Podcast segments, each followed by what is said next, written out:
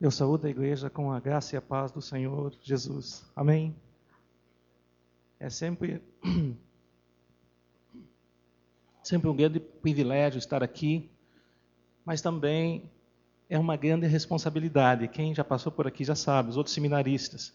Quero agradecer a oportunidade pelo, dada pelo pastor Mateus, a todos os seminaristas, e nós estamos aqui para servir o Senhor da melhor maneira possível. E como é bom a gente estar em casa, porque em casa a gente tem mais aquela liberdade, tem mais aquela aquele acolhimento, né? E a gente assim vai treinando passo a passo. Dou graças a Deus por esse dia. Nós estamos no final, Roberto já falou, do mês da família. Esse final de semana é o último, no outro final de semana já estaremos no dia primeiro, né? Já estamos no mês de julho. E, e a igreja, parte da igreja está lá em Caldas Novas, nesse encontro das famílias, e o pastor Valdeir também está ministrando lá sobre família. E eu senti no meu coração que também devia falar aqui sobre família. Porque, afinal de contas, a igreja é uma família, nós somos uma família. Então, eu gostaria que os irmãos abrissem a palavra no na primeira carta de João. E também nós vamos ler outros textos, fora esse, mas a princípio nós vamos ler João, capítulo, primeira carta de João, capítulo 2, verso, verso é, 12 a 14. fala assim: Filhinhos, eu vos escrevo porque os vossos pecados são perdoados por causa do meu nome. Pais, eu vos escrevo porque conheceis aquele que existe desde o princípio. Jovens, eu vos escrevo porque tendes vencido o maligno. Filhinhos, eu vos escrevi porque conheceis o Pai. Pais, eu vos escrevi, porque conheceis aquele que existe desde o princípio. Jovens, eu vos escrevi, porque sois fortes, e a palavra de Deus permanece em vós, e tendes vencido o maligno. Que o Senhor abençoe a sua palavra. Se eu, o título que eu vou dar para essa mensagem de hoje é chamada Família Natural e a Família de Deus.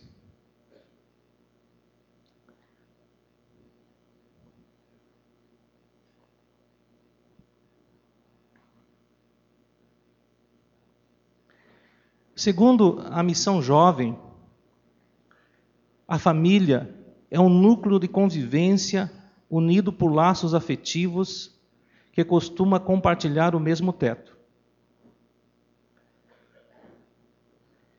Como começa uma família? Como que ela nasce? Como que surge a família? Via de regra, dentro dos nossos padrões cristãos, a família inicia-se com o casamento. É assim que nós cremos, é assim que nós agimos como cristãos. O homem e a mulher casam-se e formam uma família. E os filhos? E os filhos? Os filhos são uma extensão da família. Mas ela já existe em decorrência do casamento. O casal começa sozinho, tem os seus filhos, e os filhos constroem as suas famílias, e na velhice o casal novamente fica sozinho. Isso é via de regra. Então, nós temos a missão durante todo esse tempo de cuidar bem dos nossos filhos, zelar dos nossos filhos, mas nunca devemos é, deixar de nos preocupar os casais uns com os outros, um, um, os cônjuges um com o outro, porque se eles não construírem durante a sua vida inteira algo que os sustente, que os dê é, força, essa, esse casamento, quando os filhos forem embora, vai ficar um buraco, vai ficar um vazio, vai ficar algo assim que nós podíamos ter construído alguma coisa junto e não construímos. Então é importante que durante é, a vida conjugal, os filhos são muito importantes, mas a gente tem que dar importância, pro, cada um para o seu cônjuge, zelar, guardar, crescer junto, amadurecer junto. E para ilustrar essa família é, natural que eu chamei aqui, eu quero falar abreviadamente sobre o curso PEN, Programa de Enriquecimento Matrimonial, ministrado pela EIRENE, que é uma associação internacional sem fins lucrativos de profissionais cristãos que trabalham em favor do desenvolvimento, fortalecimento e defesa da saúde integral da família no Brasil, e na América Latina e no mundo. Hoje, a série da Irene fica em Curitiba, já foi aqui em Brasília. O curso PEN aborda sete fases do casamento, desde o seu início até a sua maturidade. Então, só para os irmãos terem uma ideia de como se processa essa família natural, que depois nós vamos falar da família espiritual. Então, gostaria que os irmãos acompanhassem. Né? Eu é, hoje não vou falar sobre a Universidade da Família. Hoje estou falando sobre a Irene. Mas uh, futuramente teremos a oportunidade de falar sobre os cursos na Universidade da Família, o curso de Casados para Sempre, o curso é, é, de Crown, Educação de Filhos da Maneira de Deus, né? e é, todos esses cursos que nós já temos implantado quase todos aqui na igreja mas hoje eu estou falando sobre o PEN. Mais um para vocês: Programa de Enriquecimento Matrimonial. Então, como eu falei, o casamento, essa família natural, ela tem sete fases, segundo esse curso da Irene, do PEN. A primeira etapa do casamento, aí os irmãos, quem já casou, né, recentemente, ou quem já casou há mais tempo, vai poder, assim, identificar algumas coisas que eu vou falar. Depois nós voltaremos ao texto, né? E aí vamos discorrer da família espiritual.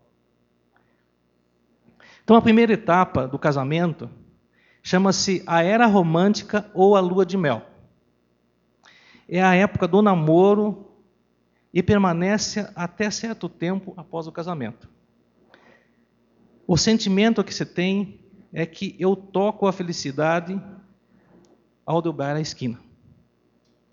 Como a gente sempre fala, né? Então, tudo é maravilhoso, tudo são flores.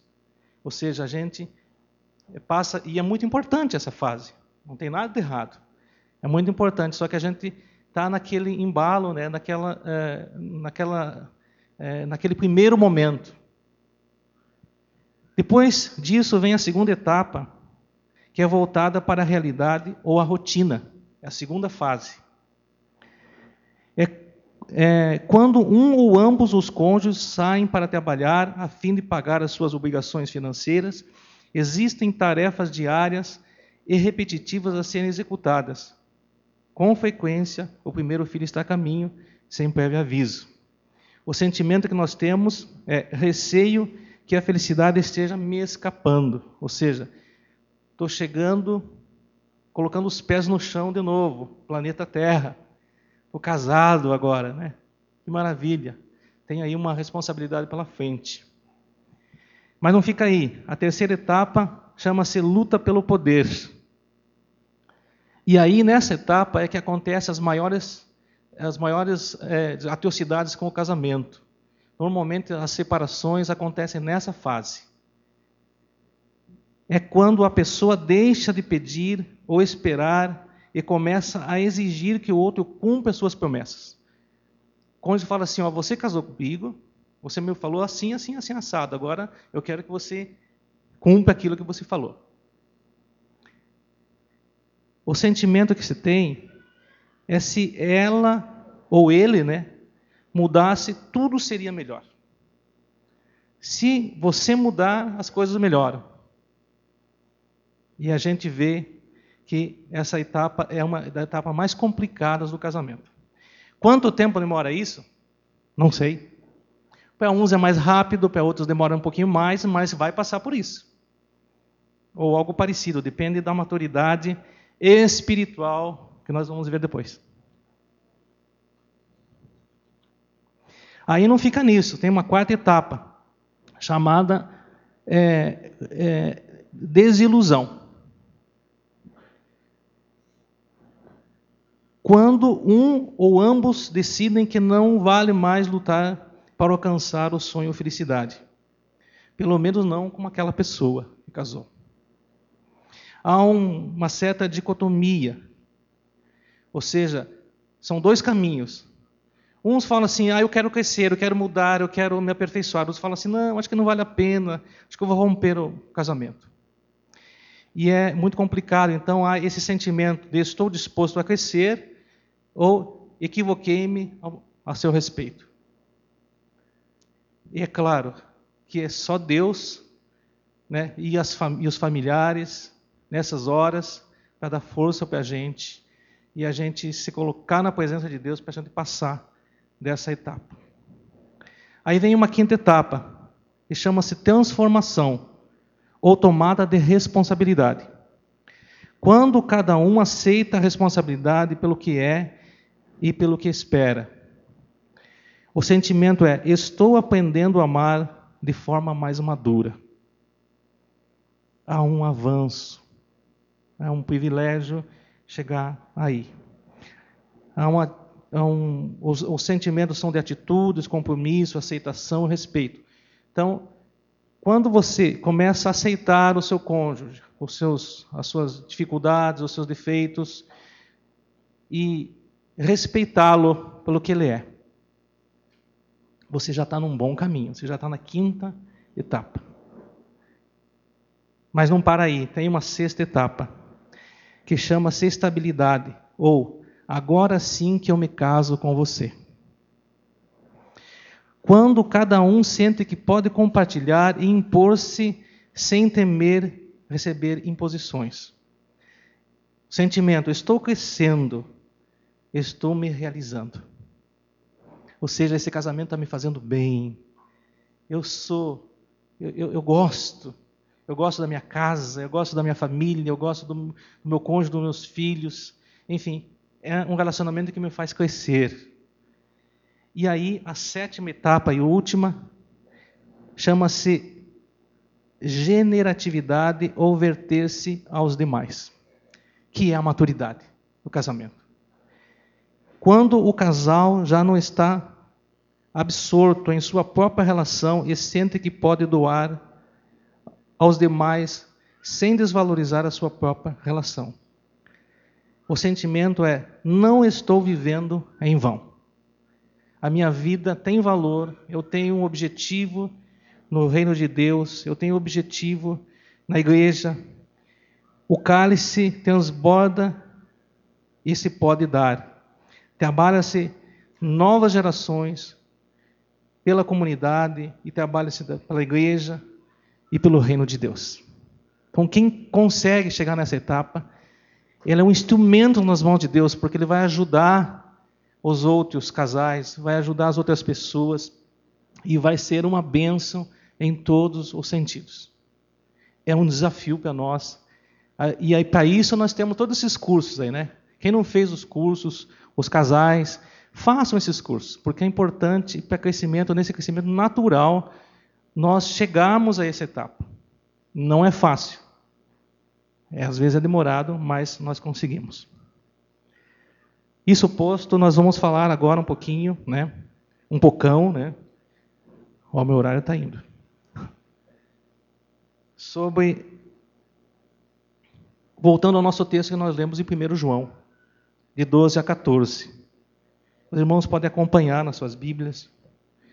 Ele fala sobre uma família espiritual, família de Deus aqui na terra ele aborda três classes de indivíduo. Ele aborda os filhinhos, ele aborda os jovens, ele aborda os pais. Evidentemente, seu sentido aqui é espiritual e não se refere à idade cronológica das pessoas. Então, nós falamos da família natural, agora vamos falar da família espiritual.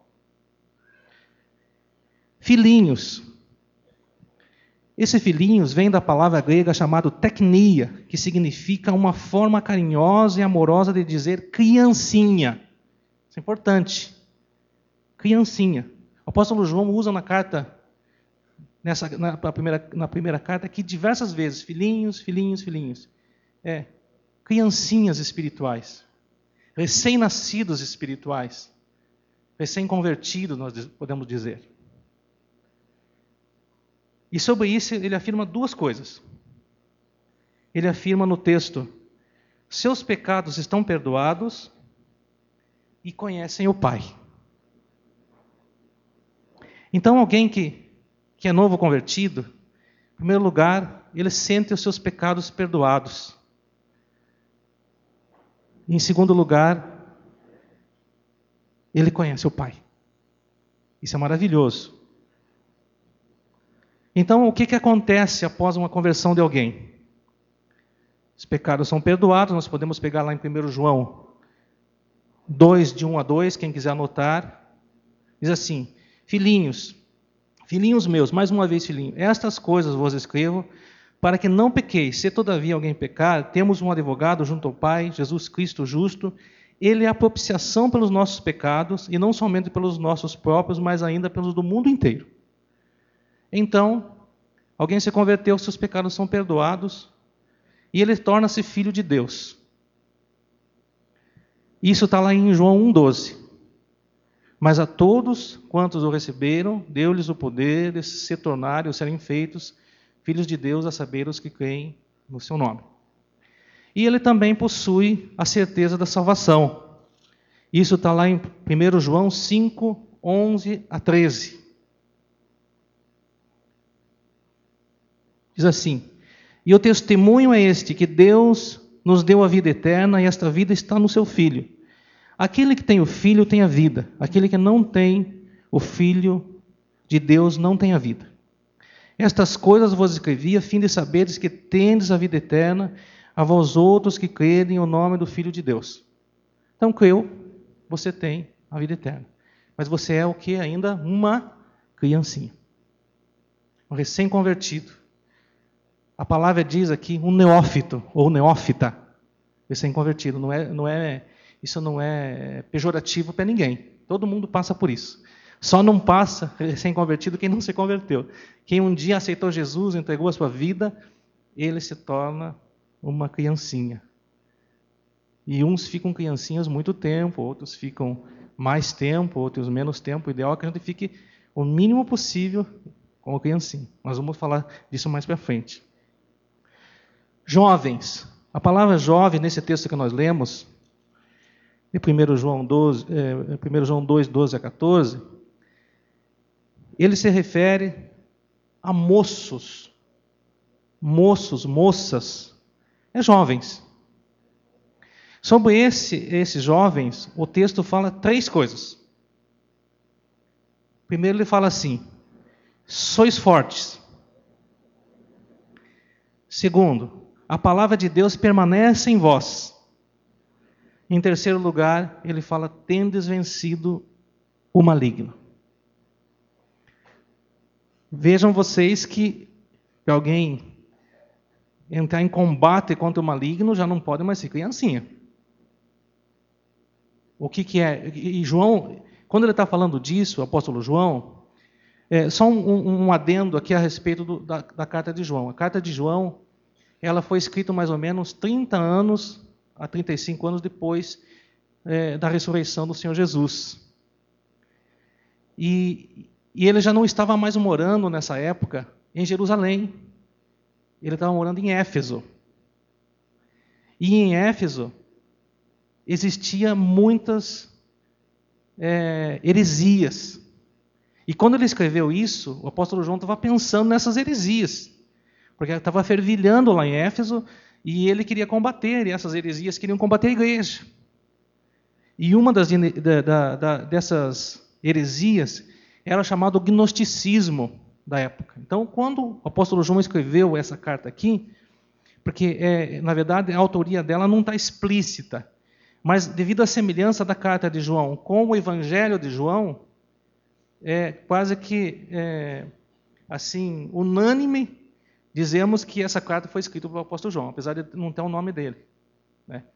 Então, o apóstolo João, quando escreveu, ele tinha em mente essa, esse combate às heresias. Por isso que ele fala: tendes vencido o maligno. Ou seja, esses jovens eram os cristãos que já tinham uma certa maturidade, que eram viviam com o Senhor, né? E eles travavam esses embates. E aí, ele, se a gente for discorrer, dá para fazer uma pregação só sobre isso, essas heresias, esse gnosticismo, né? E que, que João estava combatendo e pensando quando ele escreveu essa carta. Mas vamos, é, é, não é o nosso objetivo aqui discorrer sobre isso. Então, jovens, sois fortes. Hebreus 5,14. Hebreus 5,14. Vamos abrir lá.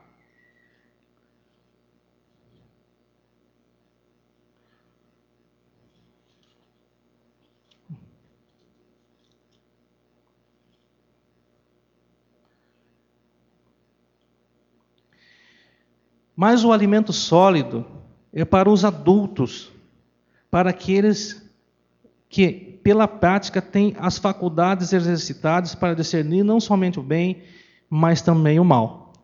Então, quem é jovem, ele discerne entre o bem e o mal. Ele tem condições, ele tem aptidão, ele tem preparo para é, não ser é, levado por qualquer coisa. Ele já sabe o que ele quer ele trilha, ele conhece o Senhor e não é apenas é, um recém-convertido. A palavra de Deus permanece em vós. 1 João 2, de 3 a 5. Vamos lá.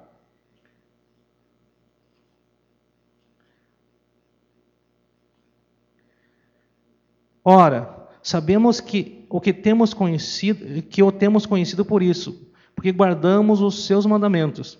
Aquele que diz, eu conheço e não guarda os seus mandamentos, é mentiroso e nele não está a verdade. Aquele, entretanto, que guarda a palavra, nele verdadeiramente tem sido aperfeiçoado o amor de Deus. Então, quem guarda a palavra, ele tem sido aperfeiçoado no amor de Deus. Então, para guardar a palavra e cumprir a palavra e obedecer a palavra, precisa-se de ser, deixar de ser criancinha. E Tiago 4, 7 diz assim: Sujeitai-vos, portanto, a Deus e resisti ao diabo, e ele fugirá de vós.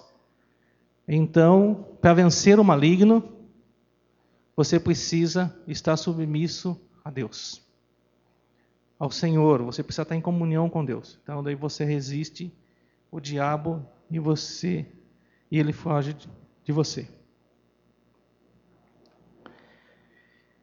Isso é, é maravilhoso, né? Porque à medida que nós vamos a, nos aperfeiçoando e compreendendo e a palavra vai entrando em nós, a gente vai se fortalecendo. E por último, o nosso texto que nós lemos, ele fala sobre os pais. E o texto afirma sobre os pais apenas um, uma coisa só. E é interessante isso. Ele fala assim: Conheceis aquele que existe desde o princípio. Por que isso? Por que só uma coisa que ele fala? Porque não é necessário falar muito de alguém que de fato é. As obras do crente maduro aparecem naturalmente. Uma mangueira, eu peguei mangueira aqui, porque aqui na região tem muita manga, né?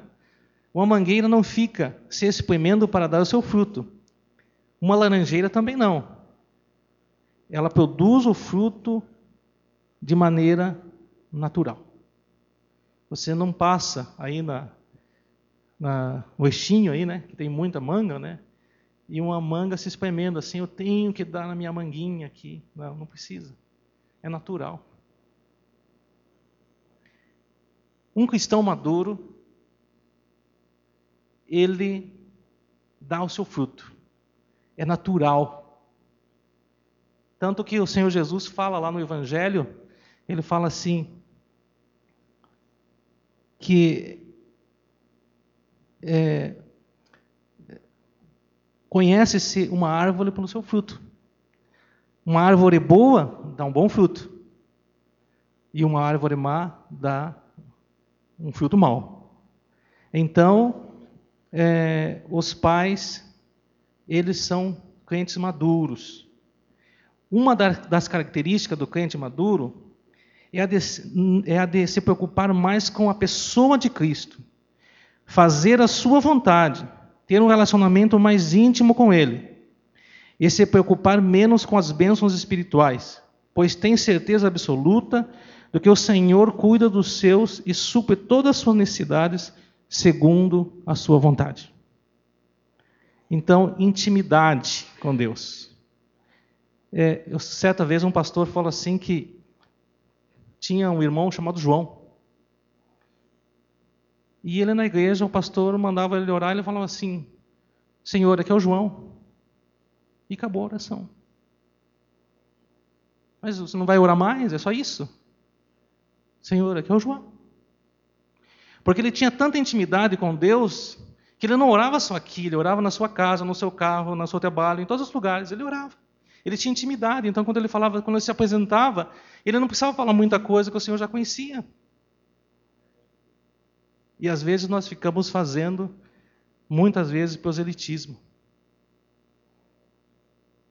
E oramos, e oramos, e muitas vezes a nossa oração não sobe, não passa do teto.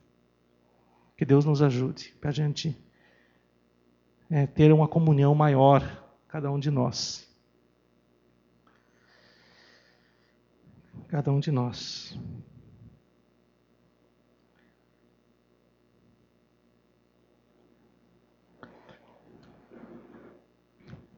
Nós vamos continuar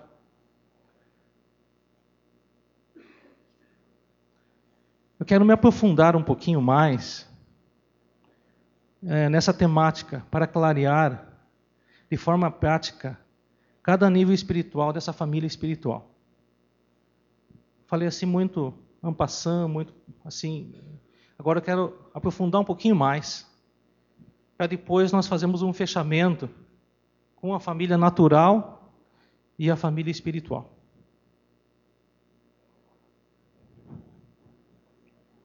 Primeiro, se você não nasceu de novo, ou seja, não aceitou Jesus como Salvador e Senhor da sua vida, você ainda não faz parte da família espiritual do qual nós estamos falando. Mas ainda há tempo, há lugar para todos no coração de Deus. Em Romanos 10, 9 e 10 diz assim: Se com a tua boca confessares a Jesus e em teu coração creres que Deus o ressuscitou dentre os mortos, será salvo. Porque com a boca se confessa a respeito da salvação e com o coração se crê para a justiça de Deus. Então, se tem alguém que ainda não fez essa decisão, hoje é o dia. É o dia de entrar nessa família espiritual. É o dia de adentrar na porta, que é Jesus. Entrar no reino de Deus. Então, que o Espírito Santo esteja falando com você desde a da criancinha até o adulto. Se alguém ainda não tem essa experiência, agora é hora de ter. Hoje é o dia, não precisa, não, não espere mais. Entre pela porta. Segundo, se você é uma criancinha espiritual, você já deu o primeiro passo. Quero dizer que você tomou a decisão mais importante da sua vida. Isso é muito bom. Mas não pode permanecer nesse estágio. Você precisa crescer. Você não pode ficar a vida inteira aí. Nós vamos, abram comigo, por favor, a carta de Paulo aos Efésios, capítulo 4, verso 25. Efésios 4 e 25. Por isso, deixando a mentira, fale cada um a verdade com o seu próximo, porque somos membros uns dos outros. Irai-vos e não pequeis, não se ponha o sol sobre a vossa ira, nem deis lugar ao diabo. Aquele que furtava, não furte mais, antes trabalhem fazendo com as mãos próprias, com as próprias mãos o que é bom, para que tenha com que acudir ao necessitado. Não saia da vossa boca nenhuma palavra torpe, e sim unicamente a que for boa para edificação, conforme a necessidade, e assim transmita graça aos que ouvem. Não entristeçais o Espírito de Deus, no qual fostes selados para o dia da redenção. Longe de vós toda amargura, toda cólera, toda ira, toda gritaria, toda blasfêmia, assim como toda malícia. Antes sede uns para com os outros benignos, compassivos, perdoando-vos uns aos outros, como também Deus em Cristo vos perdoa. Se você está nesse segundo estágio, você precisa atentar para isso e para outras coisas. Se você se converteu, aceitou Jesus e continua fazendo essas coisas que a palavra diz, você ainda continua criancinha. E nós precisamos crescer. Urge que cresçamos. Em terceiro lugar, o jovem espiritual, você tem um alvo pela frente. Você é forte, você tem vencido muitas batalhas, mas também não pode se dar por satisfeito. A caminhada ainda não terminou. A sua busca é a maturidade cristã. Você também precisa crescer. Vamos ver Efésios 4, de 11 a 16. Diz assim: E ele mesmo concedeu uns para apóstolos, outros para profetas, outros para evangelistas, outros para pastores e mestres, com vista ao aperfeiçoamento dos santos, para o desempenho do seu serviço e para a edificação do corpo de Cristo, até que todos cheguemos à unidade da fé e o pleno conhecimento do Filho de Deus, à perfeita varonilidade medida da estatura e plenitude de Cristo.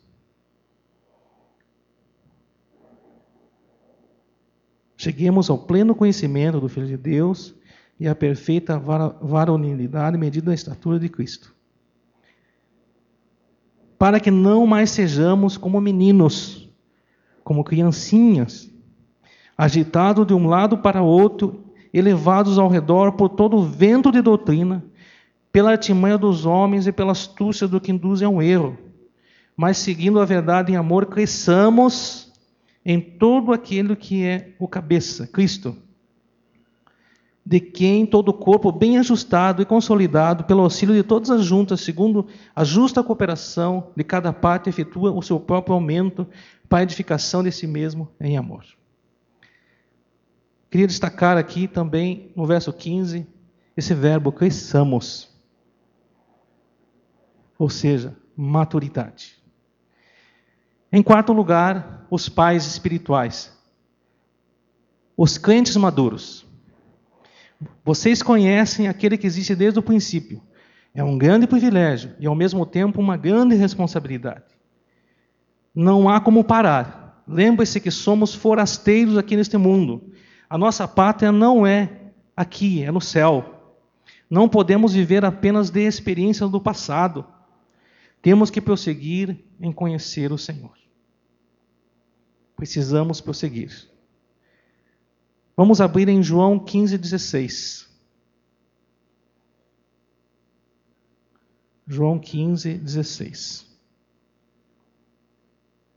O Senhor Jesus fala assim: Não foste vós que me escolhestes, a mim. Pelo contrário, eu vos escolhi, eu vos designei para que vades e deis fruto, e o vosso fruto permaneça, a fim de que tudo quanto pedides ao Pai em meu nome, Ele vos conceda. O que, que significa essa pedir de tudo ao Pai? Significa que nós, à medida que nós produzimos frutos e frutos bons, o Senhor, nós, nós, a nossa fé aumenta e nós temos confiança diante de Deus. E essa confiança faz com que a gente não titubeie com a nossa fé quando a gente for pedir alguma coisa. Nós temos confiança e essa confiança vai aumentando, e você vai fazendo e produzindo, e vai tendo intimidade com o Senhor, e você vai produzindo mais, e você vai tendo mais confiança. Essa confiança é importante. para a gente é, crescer e permanecer, na verdade, porque esse crescimento a gente nunca acaba. Nunca chega. É só o dia de Cristo mesmo. O dia que o Senhor voltar, ah, eu sou maduro na fé, eu tenho tantos anos de, de crente, de convertido, tal, faço isso, faço aquilo. Não é suficiente. Você precisa crescer mais. Você precisa estar aberto à ação do Espírito Santo na sua vida, porque você só vai ser mesmo perfeito no dia do Senhor, dia que você estiver com Ele. Aí sim, aí nós não, nós não fomos promovidos, né? Porque até então nós fazemos tudo e somos promovidos a servo inútil. É isso que diz a palavra. Para concluir, imaginem se a igreja, se a igreja é forte, se nós temos essa vida espiritual, nós somos somos todos aí pais, digamos assim. Ou estamos caminhando, estamos deixando de ser criancinhas. Então a igreja é forte. A família também se torna o quê? Uma família forte. E se a família é forte, a igreja se fortalece ainda mais. Com isso, o corpo de, o corpo de Cristo local, falando de nós aqui, terceira igreja, nós entramos num ciclo positivo de crescimento que as portas do inferno realmente não vão prevalecer contra a igreja. Isso é tremendo. É aquilo que quando começa a dar certo. E a nossa igreja, a terceira igreja, tem dado certo. Mas tem condições de dar mais certo ainda. Ou seja, entrar num crescimento, num ciclo positivo e as pessoas crescendo, falando de Jesus, evangelizando, orando, se consagrando, buscando né, a santificação, como nós temos ouvido as pregações aqui, é, que, é, que o pastor Mateus tem pregado, e gente, nós vamos crescendo e crescendo e crescendo. E não tem limite para isso. Que Deus nos ajude. E agora eu faço uma pergunta. Em que fase espiritual você se encontra? Você viu, nós vimos aqui, dos não convertidos, nós vimos das criancinhas, nós vimos dos jovens e nós vimos dos pais. Em alguma dessas fases, cada um de nós está. Eu não sei qual fase que você está. Mas você, nós procuramos mostrar algumas coisas que identificam mais ou menos qual fase que você está. Às vezes nós não estamos numa fase estanque, nós estamos numa transição, né? Mas nós estamos em algum lugar. Se você não teve ainda uma experiência com Cristo, não faz parte da família espiritual. Se você, já, se você já teve uma experiência com Cristo, mas ainda não é um, ainda é uma criança espiritual. Você já é um, um jovem espiritual, mas parou aí? Ou você já se julga o crente maduro espiritualmente?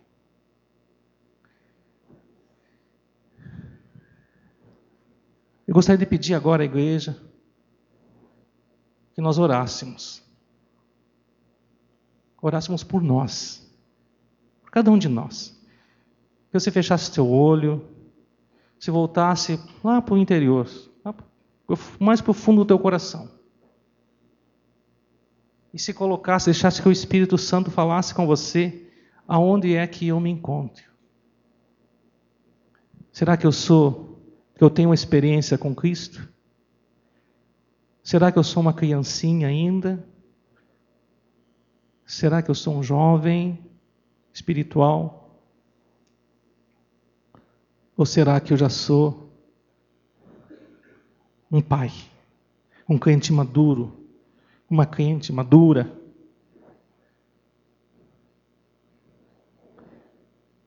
Que o Espírito Santo esteja realmente sondando o seu coração E eu quero te fazer um desafio. nessa manhã. É o desafio. Se é que nós podemos fazer esse degrau entre não convertido, convertido, criança, jovem, adulto. Se você estiver num degrau anterior, ou no degrau que você está, eu quero desafiar você a subir um degrau, fazer um voto com Deus. Se você é uma criancinha, fala: Senhor, eu quero fazer um voto e quero deixar de ser criancinha espiritual. Eu quero crescer na, nessa família do Senhor, nessa família espiritual.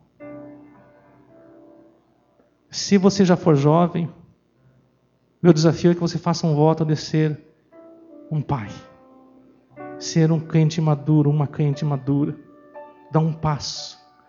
Se você já é uma crente ou um crente maduro, um pai, meu desafio é que você permaneça e chegue-se a mais o Senhor e tenha mais intimidade com Ele e produza frutos.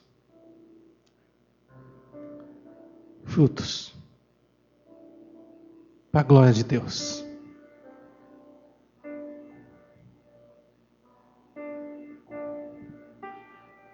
Vamos orar. Pai, colocamos, Senhor, as nossas vidas no teu altar nessa manhã. A tua palavra, Senhor, com certeza falou aos nossos corações. E nós queremos colocar a nossa vida o mais profundo, o mais íntimo do nosso ser na tua presença. E queremos dizer que nós precisamos do Senhor. Precisamos do consolo do teu Espírito Santo. Precisamos ter intimidade com o Senhor. Precisamos crescer. Precisamos crescer. Eu quero colocar assim na tua igreja nessa manhã e pedir que o Senhor esteja ajudando desde o menor até o maior. Que aquelas coisas que muitas vezes impedem que a gente cresça, elas sejam retiradas, que o Senhor mesmo separe aquilo que é trigo e aquilo que é joio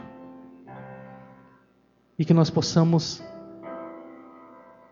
ter maior intimidade com o Senhor. Nós assim te pedimos, nós assim te entregamos cada um. E queremos, Senhor, que o teu reino cresça, que o teu reino venha sobre nós, e que nós possamos olhar e vermos o quanto já ficou e o quanto ficará para trás e que nós corremos a nossa carreira.